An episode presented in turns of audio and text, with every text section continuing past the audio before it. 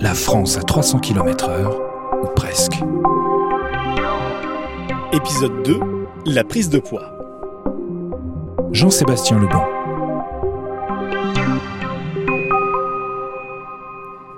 J'ai commencé à partir sur les routes de France à 19 ans. La première année, c'était dans un appart-hôtel à Brie-sur-Marne pour ma formation à l'INA, puis après, bah, un petit peu partout. 19 ans, eh ben, je vivais encore euh, chez ma mère à cette époque, et quand on est livré à soi-même, on a envie de se lâcher un petit peu niveau bouffe. Je n'ai jamais été privé de quoi que ce soit. Je suis le quatrième et dernier enfant de la fratrie, et eh bien, il y a toujours eu quelqu'un qui faisait à manger à la maison. Alors j'ai aussi appris à cuisiner, bien sûr, mon frère était cuistot, mais j'ai toujours aimé ça, mais rien de compliqué non plus, hein, et ça allait quand même plus loin que des coquillettes avec du ketchup. Qu'est-ce que c'est le chicken soup? Oui, non, c'est rien. c'est- Non, c'est rien. Donnez-lui un œuf et des coquillettes. Bon alors je disais, en étant livré à soi-même à 19 ans, bah, on va au plus simple avec les moyens du bord. Soupe minute, fromage et charcuterie, bah, je ne suis végétarien que depuis 3 ans. Parfois on fait des pâtes, de temps en temps un cordon bleu, bref la panoplie de l'étudiant. Même si on pouvait euh, se faire à manger dans les appart-hôtels, on ne pouvait pas non plus élaborer un plat sublime. Écoutez, vous me donnerez un radis. Comment vous dites, Vous me donnerez un radis. Un radis. Bien, monsieur, et ensuite Et si j'ai encore une petite faim faim, vous me donnerez un yaourt. Un yaourt. Un yaourt. Et puis alors vite, parce que je suis très pressé. Ça sera rapide, monsieur. Non, non, vous me laissez, monsieur. Sauf que le midi, on fait souvent sandwich, kebab ou autre plat diététique. S'ajoute à cela un début de sédentarité. La radio n'est pas un métier où l'on bouge beaucoup. Même si je dépense beaucoup d'énergie au micro, ce n'est pas un métier physique. Même si je fais en sorte de manger relativement équilibré, du moins le soir, j'ai pris la mauvaise habitude de prendre des chips et autres biscuits salés avec moi. Je dois reconnaître une forme d'addiction aux biscuits apéro. Aujourd'hui encore, alors je ne suis pas non plus au point de devoir euh, me lever en pleine nuit pour en manger. Je peux passer plusieurs jours sans en manger, mais j'ai ce petit vice. Mes collègues à la radio s'en sont aperçus et m'ont même fait la remarque. La démarche euh, zéro déchet dans laquelle je suis depuis euh, janvier 2016 m'a aidé à freiner ma consommation.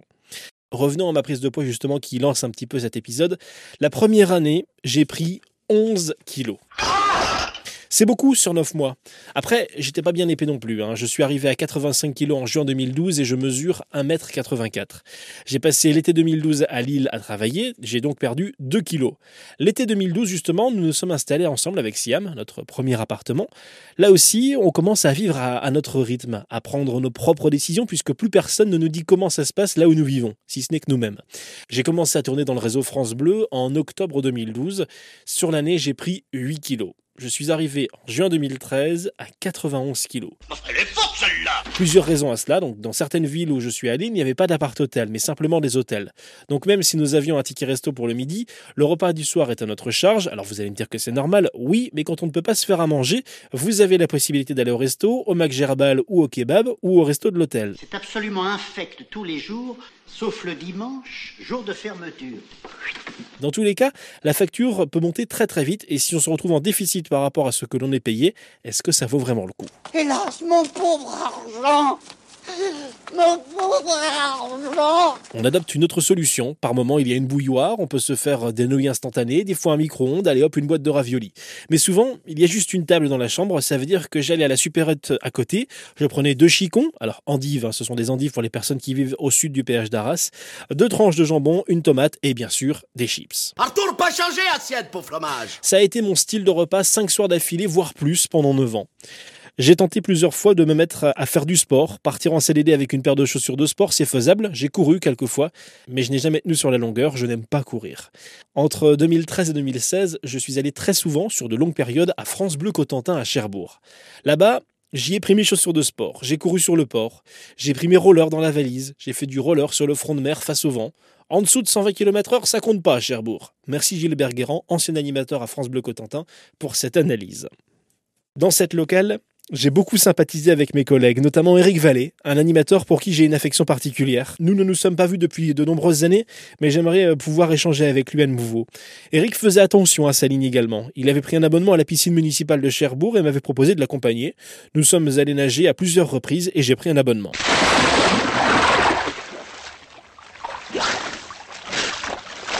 Qu'est-ce que vous nagez bien cher? Oh là Avant, avant, je nageais mieux que ça, mais c'est toujours pareil. euh, Ah bah dis donc, qu'est-ce qu'il vous faut alors? Bon point pour moi, mais en fait, euh, dans la foulée de notre session de piscine, on allait se faire un burger avant de repartir à la radio.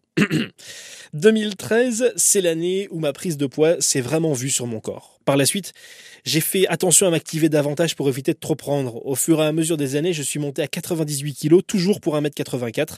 J'avais peur d'une chose, passer la barre des 100 kg. Alors, détail qui peut paraître bizarre pour certains et évident pour d'autres, j'ai démarré un accompagnement thérapeutique, non pas lié à ma prise de poids, mais pour sortir d'un choc psychologique que l'on pourrait apparenter à un burn-out, ça j'en parlerai dans un prochain chapitre. En faisant cette thérapie, j'ai débloqué des choses de mon passé, fait le point sur mon quotidien, j'ai vu ce qui bloquait chez moi pour avancer. Bizarrement, j'ai perdu du poids. Je suis retombé à 91 kg, c'est mon poids de croisière depuis 2018. Alors j'oscille en fonction des saisons entre 90 et 92, hein. je n'ai pas bougé depuis, hormis la surcharge pondérale des festivités. Bah oui, je suis du 19 décembre, donc sur 15 jours, euh, je mange pas mal entre le 19 décembre et le 3 janvier. On s'en perdira J'ai en effet un bon coup de fourchette. Mon alimentation a évolué lors de notre passage au mode de vie presque zéro déchet. Le défi a été d'adapter euh, ses habitudes en déplacement. J'ai réussi hein, sur pas mal de choses, mais les infrastructures ne sont pas les mêmes dans toutes les villes. Nous sommes passés dans notre alimentation au moins, mais mieux. On achète moins, mais de meilleure qualité. Ça m'a aidé à me stabiliser niveau poids. S'ajoute à cela que nous ne nous déplacions quasiment plus qu'à pied ou à vélo et que très occasionnellement en transport en commun. Nous n'avons jamais eu de voiture. Aujourd'hui, c'est 99% de mes déplacements qui sont à vélo. Ça me permet de me maintenir et de ne pas culpabiliser en allant à la friterie. Bon, d'ailleurs, à vrai dire, je n'ai jamais vraiment culpabilisé de manger quoi que ce soit.